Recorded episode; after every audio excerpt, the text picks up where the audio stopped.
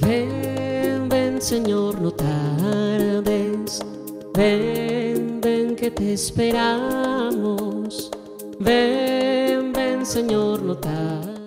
Le saluda a su servidor el Padre Roberto Mena, siervo misionero de la Santísima Trinidad de nuestra misión de Nuestra Señora de la Victoria en Compton, California. Ven que te esperamos.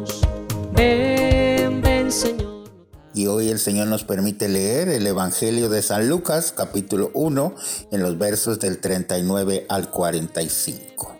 En aquellos días María se encaminó presurosa a un pueblo de las montañas de Judea y entrando en la casa de Zacarías saludó a Isabel. En cuanto ésta oyó el saludo de María, la criatura saltó en su seno. Entonces Isabel quedó llena del Espíritu Santo y levantando la voz exclamó, Bendita tú entre las mujeres y bendito el fruto de tu vientre. ¿Quién soy yo para que la madre de mi Señor venga a verme? Apenas llegó tu saludo a mis oídos, el niño saltó de gozo en mi seno. Dichosa tú que has creído, porque se cumplirá cuanto te fue anunciado de parte del Señor. Palabra del Señor. Gloria a ti, Señor Jesús. Buscando, Señor, la fe.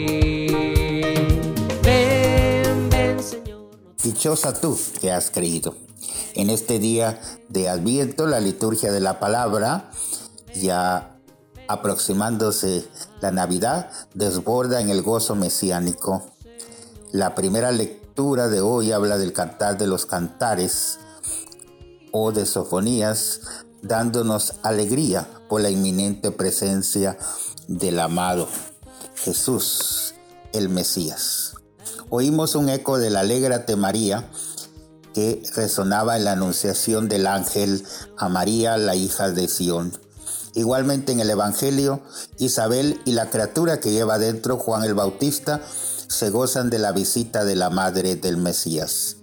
María e Isabel son dos mujeres unidas por lazos familiares y bendecidas por Dios con una maternidad sublime. Sus destinos y el de sus respectivos hijos están unidos. Hoy se encuentran en la raya divisoria de los dos testamentos. Isabel simboliza al pueblo de la antigua alianza. María, en cambio, abre el Nuevo Testamento y representa no solo al pueblo de la nueva alianza, sino también a toda la humanidad redimida. Pues como nueva arca de la alianza que se traslada a Jerusalén, contiene esa presencia de Dios, al mismo Hijo de Dios, al Mesías, concebido en su seno por obra del Espíritu Santo. Dichosa tú que has creído, porque todo lo que te ha dicho el Señor se cumplirá, le dice Isabel a María. En estas palabras se apunta la bienaventuranza de la fe que Jesús pronunciará después en su aparición pascual a los discípulos y al apóstol Tomás, y alcanza su cumbre el jubiloso encuentro de estas dos mujeres. Tenía razón Isabel, pues no en vano se llenó del Espíritu. Al aceptar el mensaje del Señor, María se convirtió en la madre de Jesús, es decir, por la fe primeramente. Por esta fe es dichosa María y se constituye la primera creyente y discípula de Cristo, la primera cristiana de la iglesia. Entonces la aceptación de la maternidad divina fue un acto de fe y obediencia libres por los que María cooperó activamente y no como un instrumento meramente pasivo en las manos de Dios a la salvación de toda la humanidad. Es San Agustín quien profundiza en este tema, acentuando la relación entre la fe de María y su maternidad divina y subrayando que ella concibió a Cristo por la fe en su alma antes que en su cuerpo, de suerte que más mérito y dicha es para ella el haber sido discípula de Cristo, cumpliendo la voluntad del Padre que el haber sido la madre física de Jesús.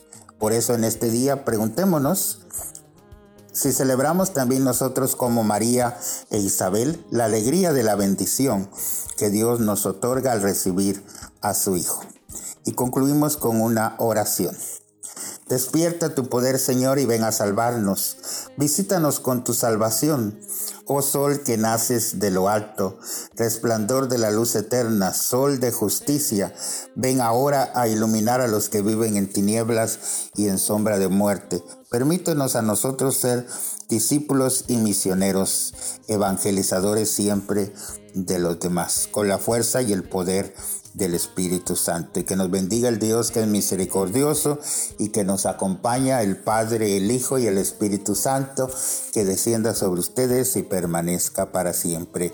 Que sigamos preparando nuestros corazones para la llegada de Cristo en esta Navidad. Que nuestro corazón sea como un pesebre en el que Cristo pueda nacer, que le demos esa acogida que Cristo necesita en nuestras vidas. Amén en mis oraciones y les pido que oren también por mí. Amén.